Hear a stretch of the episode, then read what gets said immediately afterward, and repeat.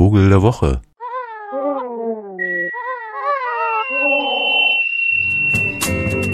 I am the little red rooster, too lazy to crow for day.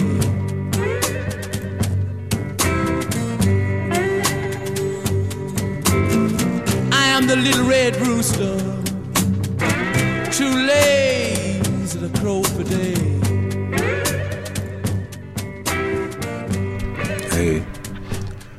Folks, gefühlt ist irgendwie noch Mai, aber das hängt vielleicht damit zusammen, dass dieser Frühling so übersprungen wurde, vermute ich mal. Aber sei es drum. Am gestrigen Tage kam am Rande von Vögeln, sagt man so, in der Nähe von Vögeln, dieses Gespräch auf das Vögeln. Das Verb Vögeln ist eine umgangssprachliche als salopp bis vulgär eingestufte Bezeichnung für den penetrierenden Geschlechtsverkehr, ähnlich wie das jedenfalls vulgäre Verb ficken. Die Herkunft ist wahrscheinlich äh, das Mittelhochdeutsche und bezeichnet auch dort den Vorgang des Begattens, wobei das Vögeln tatsächlich auf die Begattung bei den Vögeln angewendet und erst später auf den Menschen übertragen wurde. Laut dem Duden, also dem deutschen Universalwörterbuch, entstammt das Wort der mittelhochdeutschen Form Vogelin, also begatten, vom Vogel, begattet werden. Vögel fangen auch, die ihrerseits dem althochdeutschen Vogelöhn, also Vogelfangen entspricht. Im deutschen Wörterbuch von Jakob und Wilhelm Grimm wurde Vögeln ebenfalls in der Bedeutung für Vogelfangen, allerdings auch für Begatten, erst bei Vögeln, also Hühnern, und später bei Menschen verwendet. Und hier entwickelte es sich zu einer Anspielung auf eine phallische Bedeutung der Vögel, die sich beispielsweise in der Redensart einen Vogel halten für zum Beispiel einen Penis halten ausdrückte. Naja, das zieht sich ja irgendwie durch bis heute. Keep everything in the farmyard upset in every way.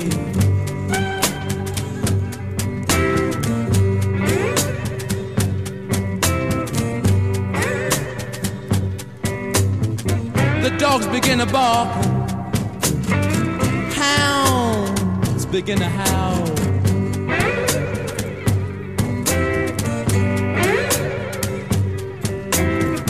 Dogs begin to bark, begin to howl.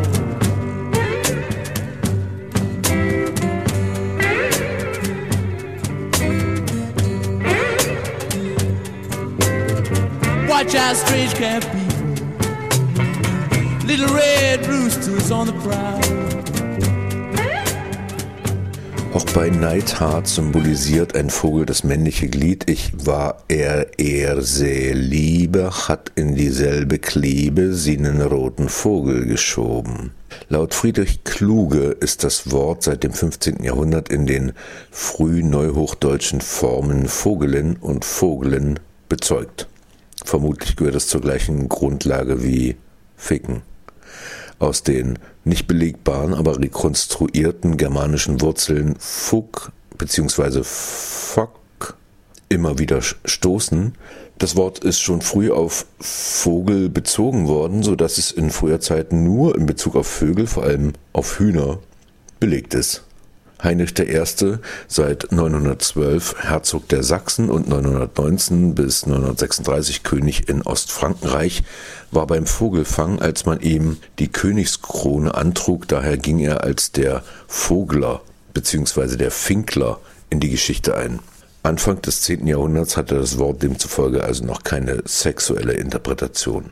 Eine weitere alternative Herkunft bietet das Verb fegeln oder fegeln, das als Iterativ des Wortes fegen Verwendung fand und neben der Verwendung zu reinigen und kehren auch reiben oder mit kurzen raschen Bewegungen wischen bedeuten konnte. Naja, die Weiterentwicklung zu Vögeln wäre in dem Falle eine, ähm, ähm, ja, vielleicht eher so lautspielerische Angleichung, nicht wahr? If you see my little red rooster, please. Der spätmittelalterliche Dichter Oswald von Wolkenstein liefert uns ein schönes Textbeispiel, das nicht das Verb direkt verwendet, aber anschaulich den Zusammenhang zwischen Vogeljagd, phallischen Bedeutungen von Vogelausdrücken und Erotik verdeutlicht, lautet in neuhochdeutscher Nachdichtung des Tiroler Germanisten Hans Moser Wenn nun beginnt der Vogel Fang und Köder, Falle stehen bereit, dann hört man süßen Lockgesang und viel Geschnauf in kurzer Zeit, die Schöne hat leicht singen, sie stiehlt mir jede Fertigkeit der Vogelkunst ab, wie im Spiel. Ihr Klemmholz treibt's sogar so weit, dass es dem Gimpel zu oft will. Die Hüfte kommt zum Klingen von diesen Dingen. Hm. Goethe benutzte den Begriff vielfach, zum Beispiel in Hanswursts Hochzeit und hintendrein komme ich bei Nacht und vögle sie, dass alles kracht. Naja, Goethe halt. Es gibt übrigens äh, lauter komische Goethe-Städte und Dörfer hier in unserer Umgebung, wo der Vogel der Woche herkommt. Die heißen alle Goethestadt Klobikau, ist so ein Dorf am Geißelter See. Oder Goethestadt, ach, ich habe die alle vergessen, wie die heißen. Aber jetzt heißen sie alle Goethestadt und keiner kann sie mehr auseinanderhalten. Und jeder denkt, hä, was, Goethe? Ach so, Bad Lauchstädt. Ah, ja, Theater, alles klar. Da ist wahrscheinlich Goethe auch mal lang gewandert, aus Versehen, weil der Bus nicht mehr fuhr und kein Taxi bezahlen konnte. Ja, das war ja wohl nicht sein Problem. Aber ich schweife ab. Ich wollte zurück zum Vögeln. Bei den Vögeln, nämlich, also bei dem Hahn, ja, das ist ja nun nahezu, also das ist ja Kinderweisheit, dass dieser stumpfe Auftritt des Hahns im, wie sagt man, Hühnerkorb? Nee, Hahn im Korb? Eigentlich komisch, wie so ein Korb eigentlich. Ach so, wahrscheinlich diese Hütten, die waren ja so ein bisschen aus Korb geflochten. Naja, also, dass dieses, dieses stumpfe, empfehle ich übrigens eine schöne Geschichte von Albert Wendt, Schlappkamm und Prachthahn oder so. Sehr schön. Da äh, bricht sich der Prachthahn nämlich ein Bein und dann ist der Schlappkamm irgendwie da. Also, was ich sagen wollte, ist, dass ich Hühner sowieso nicht leiden kann. Und äh, dass ich diese Hähne insbesondere so richtig beknackt finde.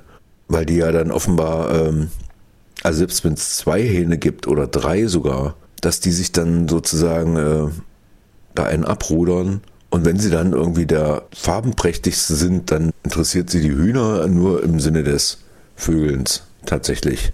Ansonsten übernimmt er da keine große Verantwortung. Das ist zur Ehrenrettung des Vogels der Woche natürlich auch, aber äh, vor allen Dingen überhaupt der Vögel. Jetzt mal zu sagen, dass das mitnichten bei allen Vogelarten so ist, ganz im Gegenteil. Äh, meist ist es so, dass die Männchen extreme Werbeaufrisse betreiben, um überhaupt attraktiv zu sein für ein solches Moment und dann natürlich auch in Beschlag genommen werden. Also für das weitere Zustandekommen von, nennen wir es mal, Zusammensein. Meist geht es ja doch bloß um die Aufzucht der Jungen, weil ansonsten, wozu sollte die Vogelfrau den Vogelmann überhaupt brauchen? Weil die kann ja selber Futter suchen. Ja, da geht es also wirklich tatsächlich erstmal um den blanken Sex nennen wir es mal, die Fortpflanzungstriebe und dann im Zweifel auch um das Miternähren. Und so ist es tatsächlich bei vielen Vogelarten so, dass die auch zeitlebens zusammenbleiben, also nicht nur bei den Gänsen, wo man das ja irgendwie weiß, ne? Seit es diesen äh, Verrückten gab, der äh, eigentlich selber ganz sein wollte und die erforscht hat und äh, wahrscheinlich auch Gänsesprache konnte oder so, sondern auch bei Adlern zum Beispiel, bei Störchen, bei Papageien und ach, die, die Reihe wäre endlos. Also es gibt sehr viele Vogelpaare, wenn sie sich einmal schick finden, dass sie sich dann sagen, ach naja, Mensch, ja, das Ganze mit der Balster und so, dieser ganze, wozu dieser Aufriss, wenn ich doch eigentlich, ne? Aber es ist ja schon so, dass die sich dann eben nicht die ganze Zeit sehen. Also es ist ja jetzt nicht so wie bei den menschlichen Paaren, die aufeinander klicken und äh, sich irgendwann nicht mehr leiden können oder sich dann irgendwie so hilflos aus dem Weg gehen, aber eigentlich irgendwie auch zusammen wohnen und ach, hm, ein bisschen schwierig, sondern die machen das eben zur Brutzeit, ne, so im Frühjahr, wenn es um den Nachwuchs geht, der ja oft einkassiert wird durch alle möglichen Fressfeinde, durch Witterung, durch Ernährungsengpässe und so weiter. Also da ist ja schon irgendwie jedes Jahr irgendwie so Nachwuchs dran, solange die so können. Und das ist ja jetzt bei uns irgendwie Gott sei Dank nicht so. Stellen Sie sich das mal vor. Naja, was heißt, stellen Sie sich das mal vor? Gibt ja wohl Gegenden in der Welt, wo das auch nach wie vor so ist. Aber so jedes Jahr, ne? Oh ja, kommt nochmal Kinderaufzucht. Guck mal, das Kind trägt schon ein Jugendkleid. naja, wo war ich stehen geblieben? Ach so, bei dem äh, Zusammenhalt. Es gibt natürlich auch so marodierende die also sich äh, dauernd neue Partner suchen und die dann auch schnell wieder verlassen. Gibt's. Und das ist natürlich auch äh, genetisch bedingt, ne? Also im Übrigen äh, unsere nächsten Verwandten, also bei den Menschenaffen und so weiter, da ist kaum, äh, da gibt's kaum exklusive Partnerbindungen. Marienkäfer übrigens wechseln etwa alle zwei Tage ihre Geschlechtspartner. ja, aber so mal zwischen 98 und 99 Prozent aller Säugetiere leben polygam. Ne? Und auch bei Vögeln ist das durchaus existent und die Gründe sind natürlich vielfältig. Also zum einen zahlt sich Untreue in Anführungszeichen evolutionstechnisch gesehen aus. Also stellt sicher, dass eine große genetische Variabilität gewährleistet ist. Das heißt, je öfter die Mitglieder einer Gruppe ihren Geschlechtspartner wechseln, desto mehr unterschiedliche Kombinationen des Erbguts gibt es und desto höher ist die Überlebenschance der Art jeweils. Die Nachkommenschaft untreuer Tiere ist so also mit sehr verschiedenen Merkmalen ausgestattet, da die Gene unterschiedliche Elternteile ja vereint sind. Und das erweitert die Möglichkeiten der Art, sich an veränderte Klimabedingungen zum Beispiel oder an ein neues Nahrungsangebot anzupassen. Zum anderen hat die Untreue auch einen sozialen Effekt. Bei so Schwarmvögeln zum Beispiel, da ist es durchaus so, dass die äh, weiblichen Seeschwalben zum Beispiel dass da sowohl Tochter, Mutter und Großmutter sich mit demselben Männchen paaren. Und das äh, wirkt sich positiv auf den sozialen Zusammenhalt innerhalb dieser Seeschwalbenkolonie aus. Übrigens bei den Bonobo-Affen ganz ähnlich. Konflikte werden übrigens bei so Menschenaffen auch gerne mal über Sex ausgetragen. Mit gleichgeschlechtlichen Mitgliedern zum Beispiel auch. Das fördert also auch irgendwie das Gemeinschaftsgefühl. Übrigens eine mögliche Erklärung dafür, dass sich Vogelweibchen auf Polygynie einlassen, also sprich, dass ne, das Männchen mehrere Weibchen hat, äh, liefert dieses Schwellenmodell, wenn Weibchen ein Territorium benötigen, das bestimmte Ressourcen liefert, dann ist die Qualität dieser Territorien unterschiedlich. Das kann also sich für ein Weibchen lohnen, statt ein Männchen in einem schlechten Territorium zu wählen und monogam zu leben, ein Männchen zur Verpaarung auszusuchen, das in einem deutlich besseren Territorium lebt aber vielleicht schon mit einem zweiten Weibchen verpaart ist. Das heißt, kennen wir ja auch irgendwie, oder? Umgekehrt die Polyandrie, also die sexuelle Partnerschaft eines Weibchens mit mehreren Männchen, ist relativ selten und nur von einigen Vogelarten bekannt. Zum Beispiel bei Wasserläufern gibt's das. Aber es gibt auch eine Form der Polyandrie, bei denen Weibchen mit mehreren Männchen verpaart sind, weil sie eine Mindestmenge an Sperma zur Befruchtung benötigen oder eben äh, Sperma mit unterschiedlicher genetischer Ausstattung ähm, gerne haben möchten. Und dann gibt es auch so in vereinzelten Fällen, dass sich Männchen, also mehrere Männchen die Vaterschaft teilen und sich an der Brutpflege beteiligen, also eine kooperative Polyandrie. If you see my little red rooster,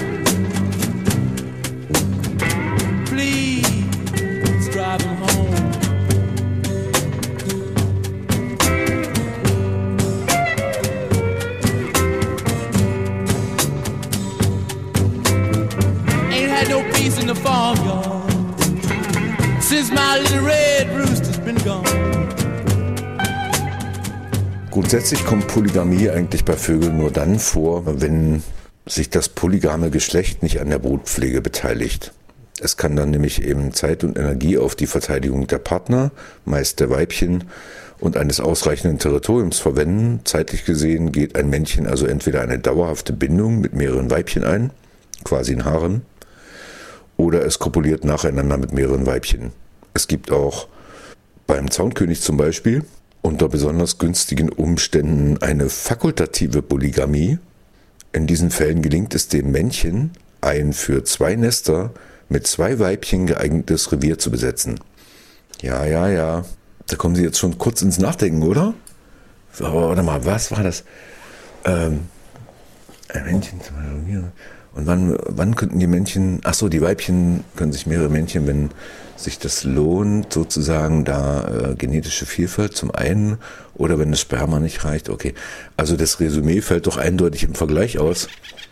Aber jetzt wollte ich endlich zum Vogel der Woche kommen, der mir nämlich am sympathischsten ist bei dieser ganzen Nummer.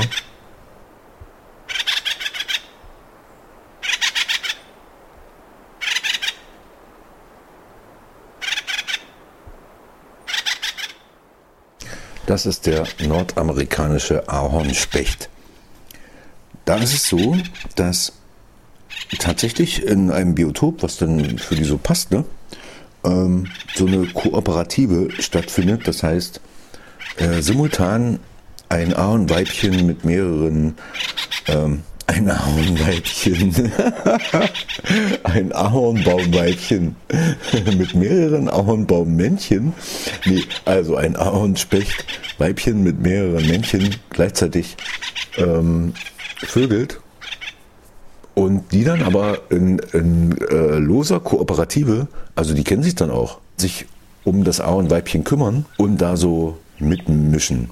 Während sie natürlich auch bei anderen Weibchen, die ja ebenfalls gerne solche Kumpels hätten, wie nennt man die dann? Die nennt man ja nicht Kumpels. Naja, vielleicht ist es, bei dem einen ist es vielleicht die Muse, bei dem anderen ist es vielleicht ah, romantische Beziehung, der nächste ist vielleicht, äh, wie hieß er gleich? Das war irgendwas von vorgestern und so, ne?